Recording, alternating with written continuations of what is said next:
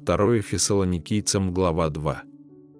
Молим вас, братья, о пришествии Господа нашего Иисуса Христа и нашем собрании к Нему, не спешить колебаться умом и смущаться ни от духа, ни от слова, ни от послания, как бы нами посланного, будто уже наступает день Христов.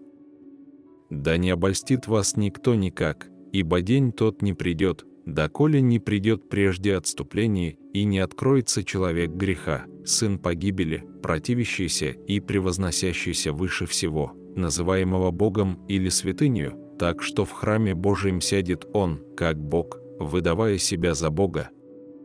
Не помните ли, что я, еще находясь у вас, говорил вам это? И ныне вы знаете, что не допускает открыться ему в свое время.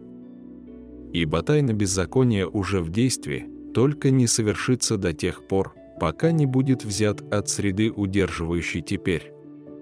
И тогда откроется беззаконник, которого Господь Иисус убьет духом уст своих и истребит явлением пришествия своего того, которого пришествие, по действию сатаны, будет со всякой силою и знамениями и чудесами ложными, и со всяким неправедным обольщением погибающих за то, что они не приняли любви истины для своего спасения.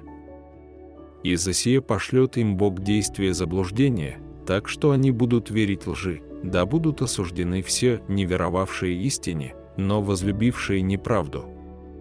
Мы же всегда должны благодарить Бога за вас, возлюбленные Господом братья, что Бог от начала, через освящение Духа и веру истине, избрал вас ко спасению, которому и призвал вас благовествованием нашим для достижения славы Господа нашего Иисуса Христа. Итак, братья, стойте и держите предание, которым вы научены или словом, или посланием нашим. Сам же Господь наш Иисус Христос и Бог и Отец наш, возлюбивший нас и давший утешение вечное и надежду благую во благодати, да утешит ваше сердце и да утвердит вас во всяком слове и деле благом,